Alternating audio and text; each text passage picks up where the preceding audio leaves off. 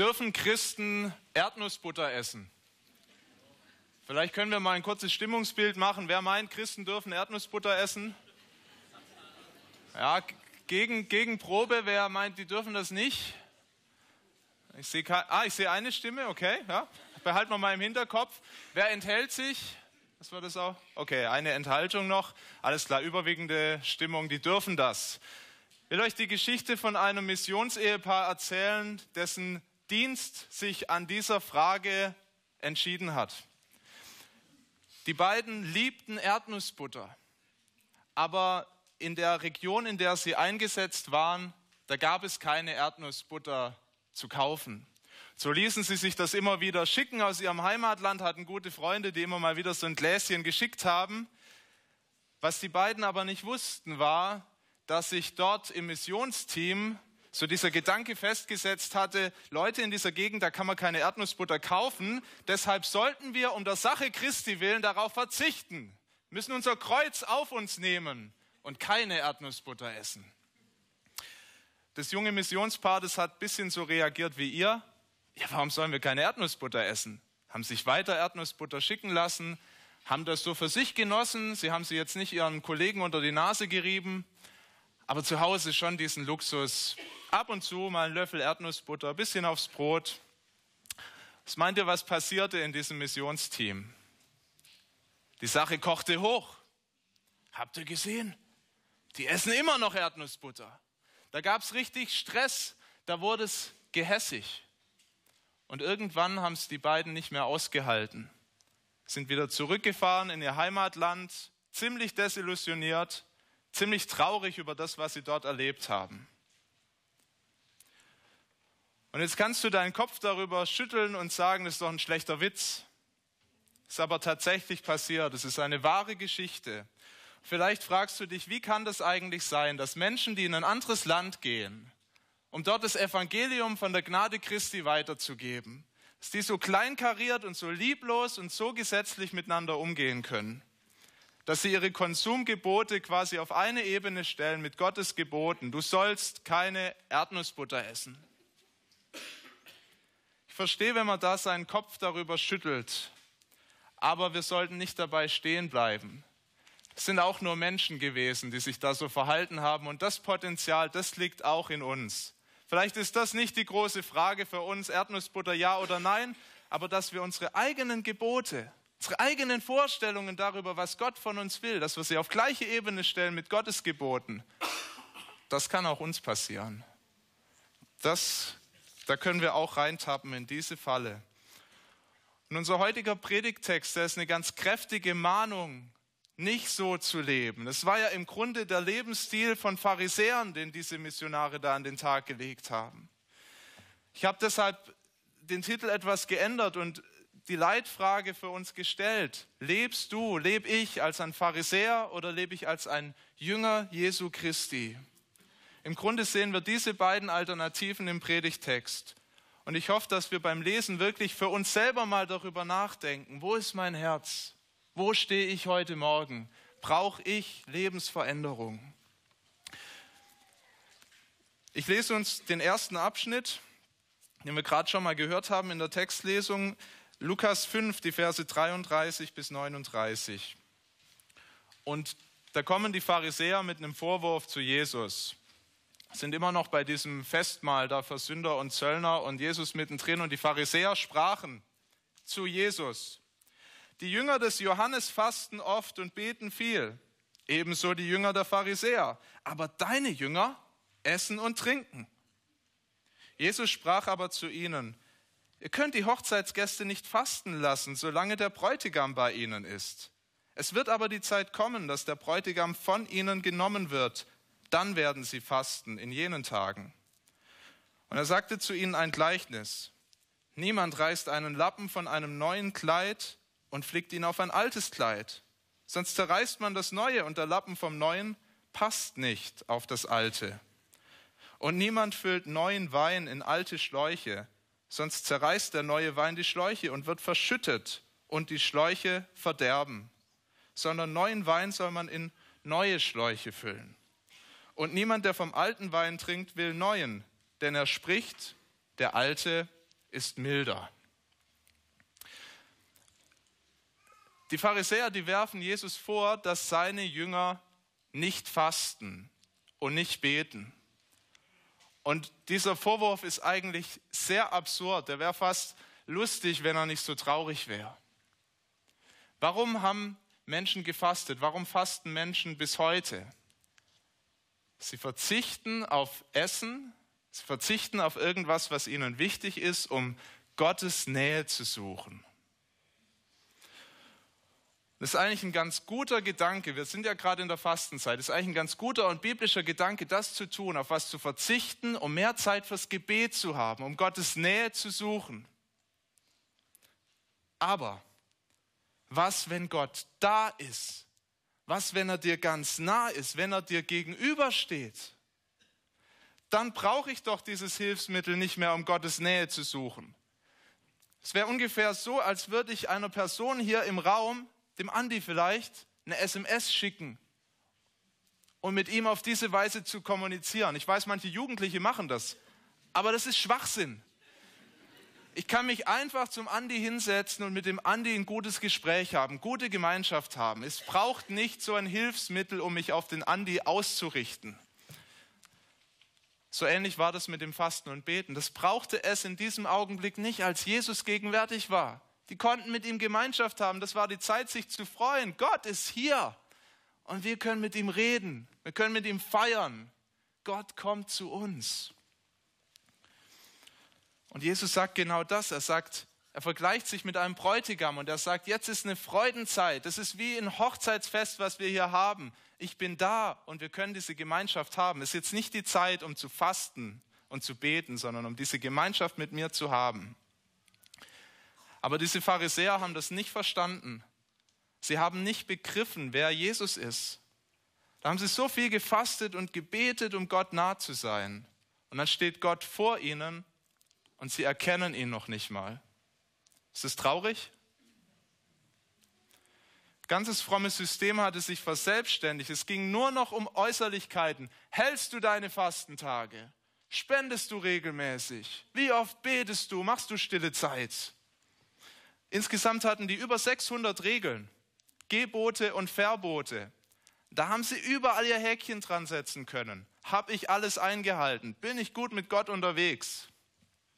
Aber bei all den Vorschriften haben sie Gott, dem sie eigentlich sich nahen wollten, haben sie komplett aus den Augen verloren.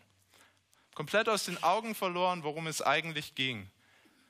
Was man bei so vielen Listen und so vielen Checklisten ja eigentlich auch gut verstehen kann. Da verliert man schnell den Überblick verliert man schnell den Blick fürs Wesentliche.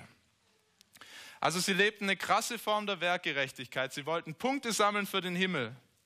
Und wie gut es gelang, das wollten sie vor allem daran bemessen, wie gut sie eben diese Listen, Checklisten erfüllt haben. Jetzt können wir den Kopf schütteln, diese Pharisäer.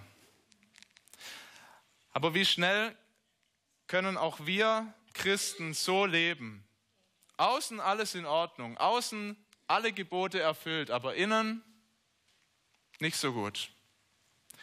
Wie viele von uns haben Gemeinden so erlebt, dass es nur um Äußerlichkeiten ging, nur um den schönen Schein. Man sieht es ja, man merkt es ja, dass es nur darum geht, Gebote zu erfüllen. Aber wenn man dann ein bisschen tiefer geschaut hat, hat man gemerkt, die Leute sind nicht mit Jesus unterwegs. Aber wir müssen gar nicht auf andere schauen, sondern können auch auf uns selber schauen und uns überlegen, wie leicht fällt es uns, fromme Rituale zu pflegen. Pharisäer sind uns ja von Natur aus unsympathisch, aber vielleicht sieht dein Leben gerade gar nicht so anders aus. Vielleicht heißt Christsein für dich in erster Linie Regeln einzuhalten, gut vor anderen dazustehen.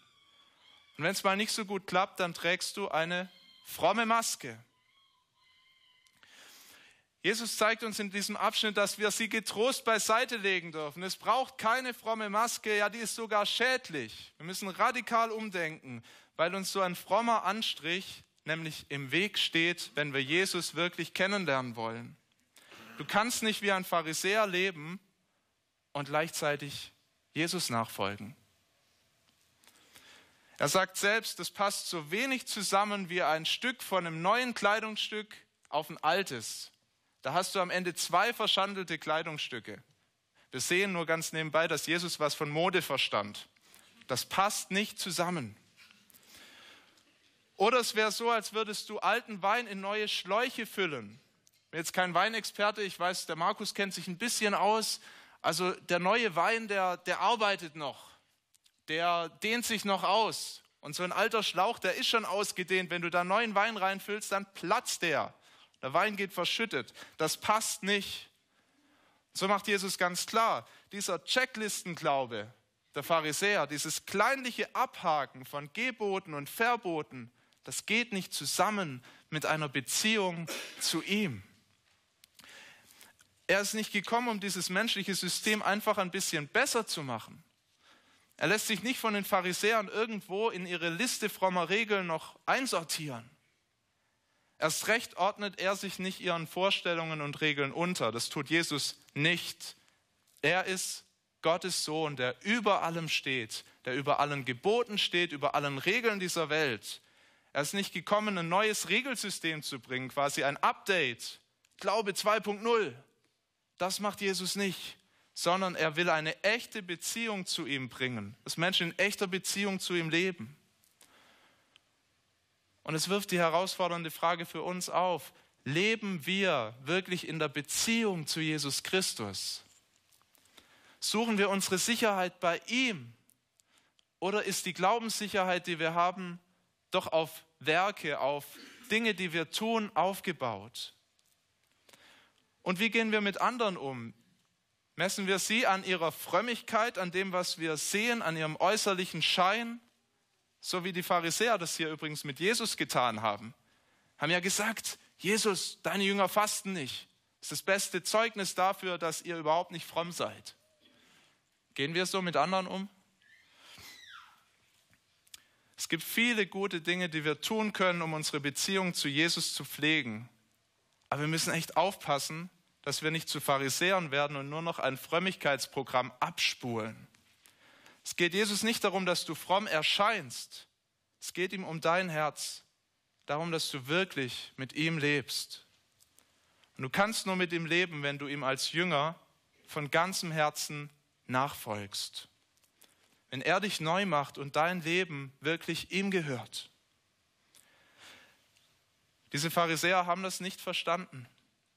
Sie haben den alten Wein mehr geliebt. Jesus gebraucht auch dieses Bild. Der alte Wein, der ihnen milder erschien. Das waren die ganzen Gesetze. Es ist auf eine gewisse Art und Weise einfacher, Regeln zu erfüllen. Weil da kannst du irgendwann sagen, jetzt habe ich Feierabend, ich habe mein Soll erfüllt, ich habe getan, was ich tun konnte. Aber in der Beziehung zu Jesus Christus, da gibt es keinen Feierabend, der hat Anspruch auf dein ganzes Leben. Er will in jeder Situation dabei sein und in jeder Situation, dass du dich fragst, was hat das mit meinem Glauben zu tun? Was hat das denn mit meinem Leben mit Jesus zu tun? Kann man nicht Dinge ausklammern? Der alte Wein ist milder, aber das, was Jesus bringt, ist viel wunderbarer. Pharisäer haben das nicht erkannt. Wir sehen das nächste Aufeinandertreffen und es wird ein bisschen härter. Ich lese uns den Abschnitt. Es begab sich an einem Sabbat, dass er durch ein Kornfeld ging und seine Jünger rauften Ähren aus und zerrieben sie mit den Händen und aßen. Einige der Pharisäer aber sprachen, warum tut ihr, was am Sabbat nicht erlaubt ist?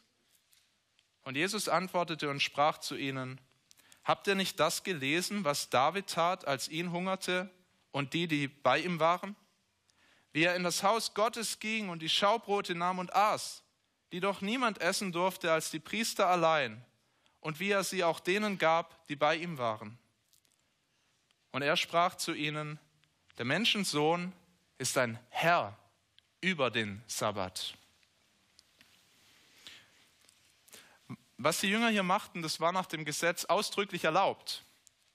Es gab ein Gesetz Gottes, dass du, wenn du Hunger hattest, durch das Feld eines anderen auch gehen konntest, vielleicht auch in seinen Weinberg, und du durftest pflücken durftest dir ein bisschen was nehmen. Du durftest nicht sammeln, aber du durftest zumindest deinen Hunger dort stillen. Die Frage war einfach, durfte man das auch am Sabbat, am Ruhetag, der heilig war, wo Gott selbst gesagt hat, am Ruhetag, da sollst du ruhen, am Sabbat, da ist keine Arbeit angesagt. Gottes Gesetz hat das nicht genauer definiert. Und das war für die Pharisäer unangenehm. Die haben sich gedacht, Mensch, was heißt denn das? Da müssen wir jetzt auch ein paar Regeln machen. Insgesamt 40 Regeln, 39 um genau zu sein. 39 Regeln gemacht. Was heißt es denn, am Sabbat zu ruhen? Wir schütteln wieder den Kopf, diese Pharisäer. Aber wie schnell machen wir sowas auch? Also ich denke zum Beispiel an Diskussionen über, was heißt es, den Zehnten zu geben? Und da geht's los. Zehnter heißt das 10 Prozent von meinem Einkommen brutto, netto, wir wollen auch Regeln, an denen wir uns festhalten können. Vielleicht sogar, um zu sagen, dann habe ich meinen Soll erfüllt, dann bin ich fein raus. Die Sehnsucht, die ist sehr menschlich. Das steckt in wahrscheinlich jedem von uns. Und die Pharisäer haben das eben zur Perfektion getrieben. Die haben alles durchgeregelt. Für jeden Fall das geklärt. Und hier haben sie geklärt, ausdrücklich, es ist am Sabbat nicht erlaubt, Korn zu pflücken und es zu zerreiben. Die Jünger haben das getan. Klarer Gesetzesverstoß. Wir sehen, es war nicht gegen Gottes Wort, aber es war gegen die Regeln der Pharisäer. Und das war ihre Grundlage für die Anklage. Jesus bügelt ihre Kritik nicht einfach ab nach dem Motto, ihr kleinkarierten Pharisäer, sondern er liest mit ihnen Bibel. Er sagt, schaut doch mal zurück Erstes Buch Samuel.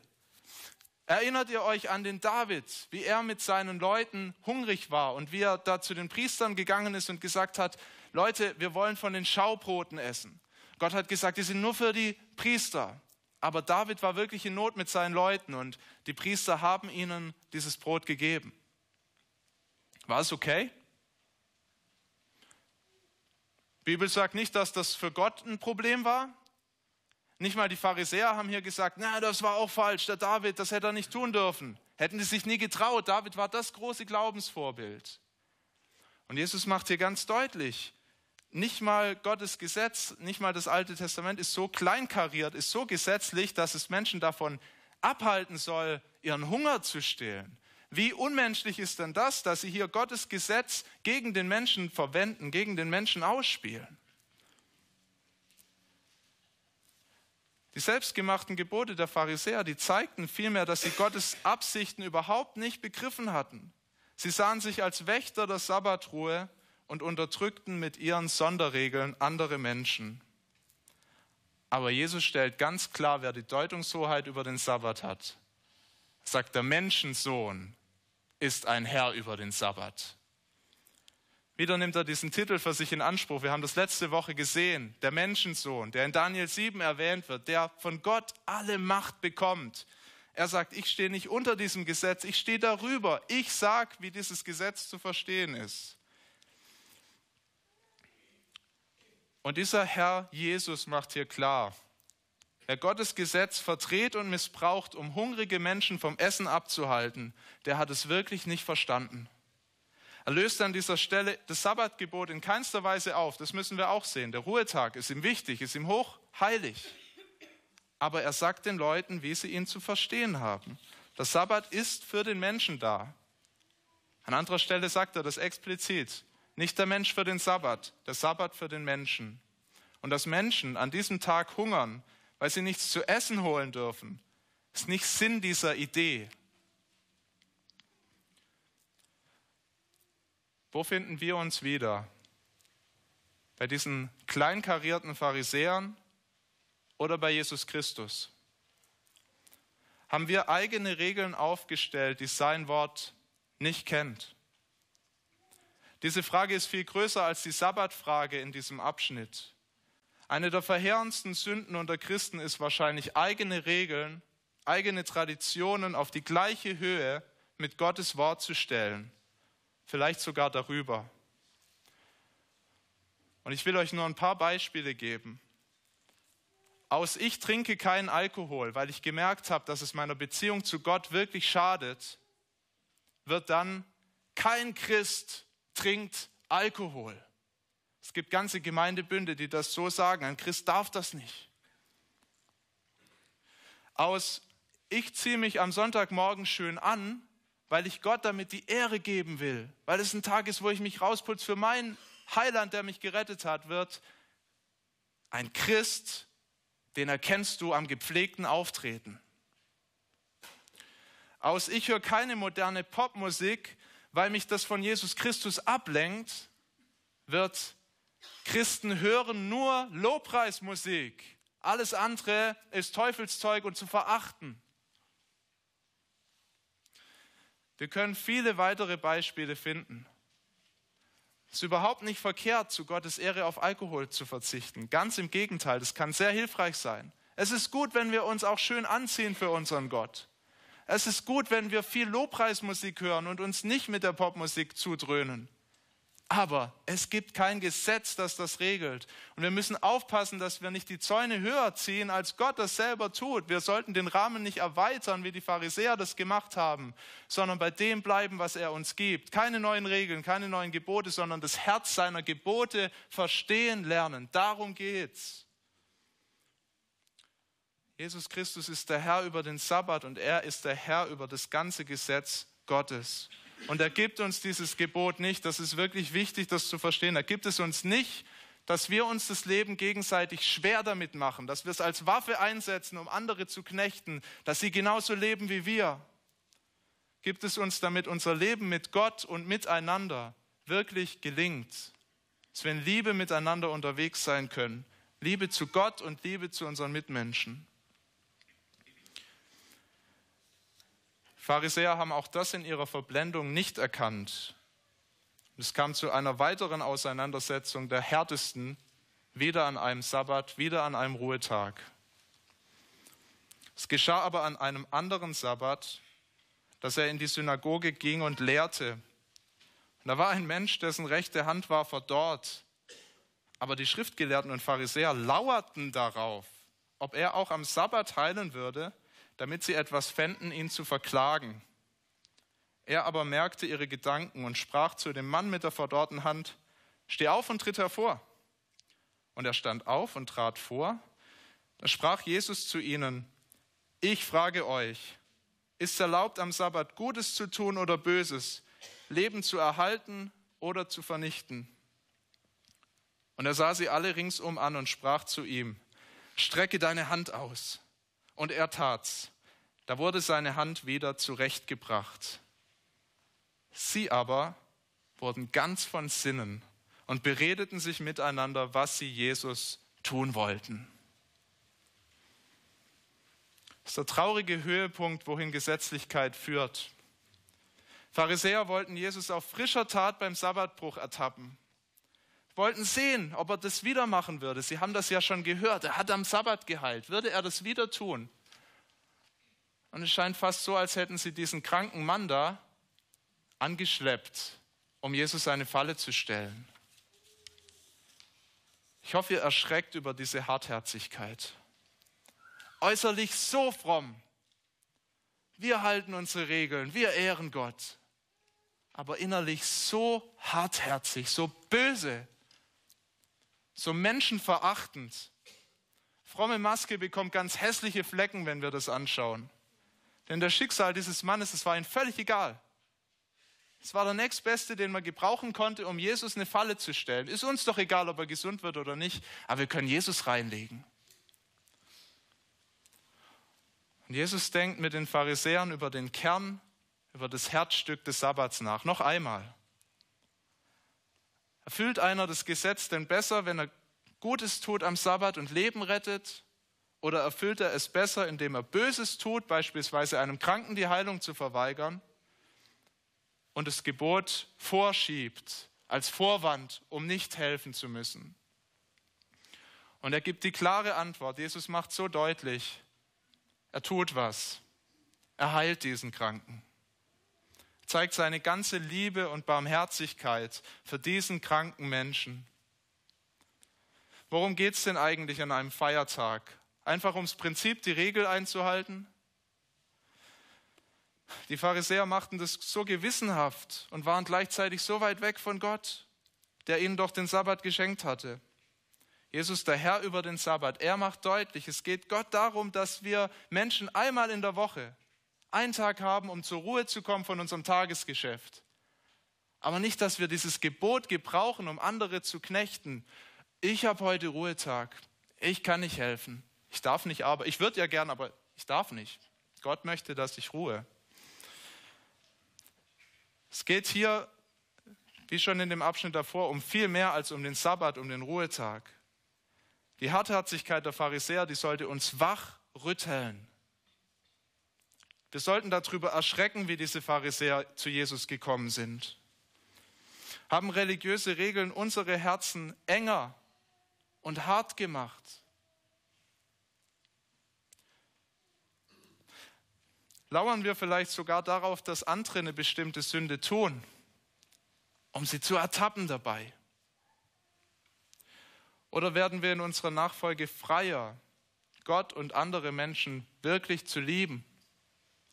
Werden wir barmherziger miteinander? Wir sind alle Sünder, die den Arzt Jesus brauchen. Das haben wir letzte Woche gesehen. Wir sind alle noch auf dem Weg. Gott arbeitet an jedem einzelnen von uns. Wir werden nicht heil durch das äußerliche Befolgen von Regeln, sondern allein dadurch, dass wir Gott besser kennenlernen, dass wir in der Beziehung zu ihm wachsen, dass wir seine Gebote wirklich verstehen, den Her das Herz der Gebote verstehen. Worum geht es ihm denn eigentlich? Wenn du seine Gnade empfangen hast, ist deine Aufgabe nicht, neue Regeln zu etablieren, sondern in der Liebe zu ihm zu wachsen und andere in die Beziehung zu ihm einzuladen. Natürlich gibt es Gebote, die wir aus Liebe zu Gott halten. Aber es geht tatsächlich in unserem Glauben nicht um Regeln, nicht um Gebote. Die sind nicht das Herzstück unseres Glaubens, sondern es ist die Beziehung an Jesus Christus. Ich will es vergleichen mit einer guten Ehe. Braucht eine gute Ehe Regeln? Aber hallo, die braucht gute Regeln. Redet mal in einer guten Ehe über die Regeln. Du bist mir das schuldig, da bist du mir Liebe schuldig geblieben, das solltest du tun. In einer guten Ehe tut man das nicht. Weil diese ganzen Themen, die Regeln, die Dinge, die man einhalten muss und die man einfordern kann, die werden dann wichtig, wenn die Beziehung krankt. Wenn wir gut miteinander unterwegs sind, dann ist im Mittelpunkt nicht die Regeln, sondern dann ist die Frage im Mittelpunkt, was kann ich für dich tun, Schatz? Wie kann ich dir meine Liebe zeigen? Wie kann ich noch mehr so leben, dass es dir wirklich hilft, dass es dir eine Freude macht? So ist es, wenn du Jesus wirklich kennenlernst. Es geht nicht ums kleinkarierte Abhaken von Checklisten, wenn du in der Beziehung zu Jesus lebst. Du willst aus ganzem Herzen voller Freude seinen Willen suchen und seinen Willen tun. Und je besser du ihn kennenlernst, umso mehr.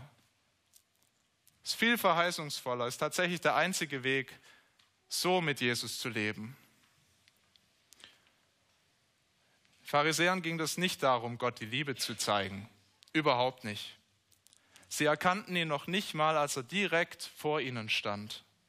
Sie waren so beschäftigt damit, ihre Gebote zu erfüllen und andere zu kontrollieren, ob die es auch richtig machen. In ihrer Hartherzigkeit überlegten sie an diesem Tag, was sollen wir mit diesem Jesus tun? Andere Evangelisten schreiben, Sie haben sich nicht nur überlegt, was wollen wir mit dem machen, sie beschlossen an diesem Tag, den müssen wir umbringen. Der muss weg. Sabbatschänder, zieht Gottes Gebot hier in den Dreck. So verblendet waren sie. Gottes Sohn steht vor ihnen und sie sagen, den müssen wir umbringen. Und das haben sie ja dann auch in die Tat umgesetzt. Wenig später führen sie ihn unter dieser Anklage und anderen Anklagen nach Golgatha ans Kreuz und andere waren auch noch beteiligt und haben ihn ans Kreuz geschlagen als Gotteslästerer. Sie haben sich gedacht, da tun wir Gott noch was Gutes, dass wir den aus der Welt schaffen. Tatsächlich hat aber Gott uns etwas Gutes getan, dadurch, dass er seinen Sohn Jesus Christus hingegeben hat, dass er am Kreuz gestorben ist. Und zwar nicht nur für Lügner und für Betrüger, sondern auch für Pharisäer. Auch für Leute, die äußerlich so fromm erscheinen, die ihre Checklisten haben. Selbst für diese Sünder ist er ans Kreuz gegangen. Es mag Pharisäern schwieriger gelingen, Jesus wirklich zu erkennen, weil sie sehr selbstgerecht sind. Aber es gibt wunderbare Zeugnisse von Pharisäern, die zum lebendigen Glauben gekommen sind. Ihr kennt doch Paulus, dieser große Pharisäer, der so fromm daherkam und dem Jesus begegnet, auf dem Weg, wo er gerade Christen töten wollte. Jesus begegnet ihm und er sagt ihm, alles wird neu, ich mache alles neu in deinem Leben. Du musst umkehren, ich schenke dir meine Gnade, komm in die Beziehung zu mir, leb mit dem lebendigen Gott.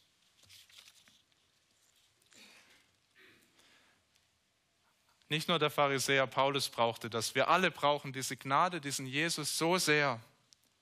Wahrscheinlich stehen wir alle in der Gefahr, wie diese Pharisäer zu leben. Das kann jeder nur für sich beantworten. Ich kann es für mich klar beantworten, dass ich in dieser Gefahr stehe. Ich habe schon fromme Masken getragen. Ich habe schon eigene Regeln aufgestellt, die Gottes Gebot nicht kennt. Ich war schon hartherzig gegenüber Leuten, die meine Hilfe gebraucht haben. Ich bin so dankbar, dass ich in dieser Gemeinde Leute habe, die mich auch immer wieder fragen, hey, wie bist du denn gerade mit Gott unterwegs? Und gleichzeitig ist es beschämend, in Wüstenzeiten in sich immer noch den Drang zu fühlen. Ich spüre immer noch den Drang, mehr vorzugeben, als da wirklich ist. Das Gebetsleben größer zu machen, als es ist. Das Bibellesen größer zu machen. Woher kommt das? Das ist das Denken eines Pharisäers. Gott sagt, kehr um, leg das beiseite. Es passt nicht zusammen mit der Beziehung zu mir.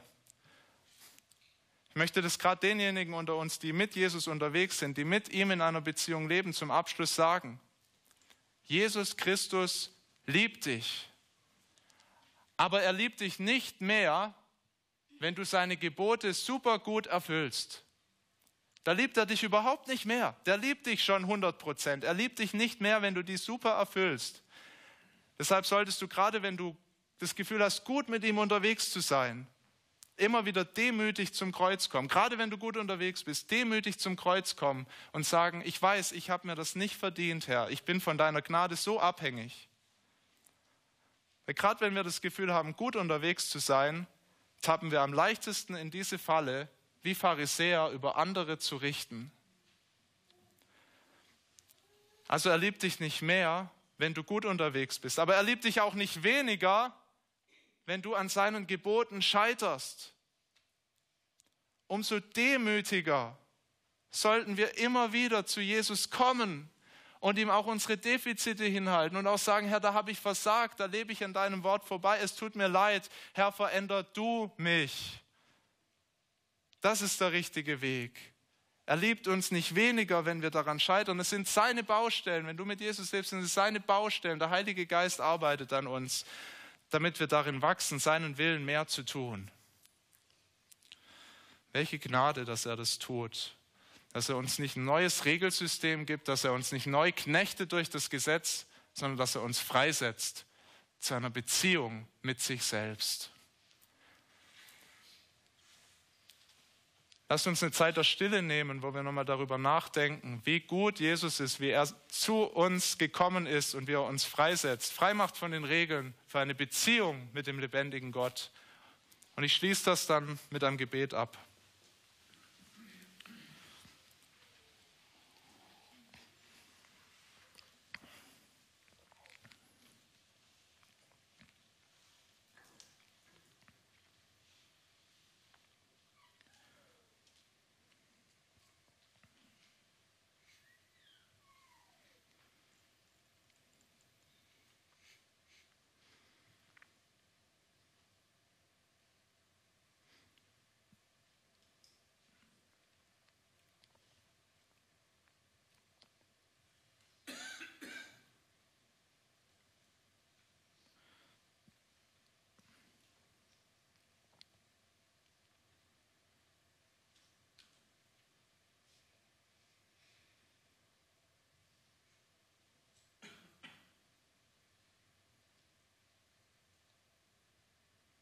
Herr Jesus, wir danken dir, dass du wirklich alles neu machst.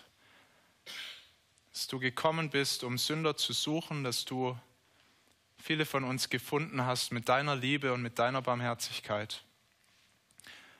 Herr, wir bekennen dir, dass wir immer wieder wie Pharisäer leben, dass wir unsere eigenen Zäune hochziehen, deine Regeln enger machen, als sie sind lieblos und hartherzig miteinander umgehen. Vater, wir wollen dich darum bitten, veränder du unsere Herzen. Mach du uns ganz neu, lass uns in der Liebe zu dir wachsen, in der Liebe zueinander. Lass uns eine gnädige Gemeinde werden, immer mehr. Schenk, dass unser Leben zeigt, dass wir deine Gnade verstanden haben. Danken dir, dass du uns so sehr liebst. Wir wollen dich um deinen Segen bitten für diese Woche, dass wir ja, als fröhliche Nachfolger leben können. Amen.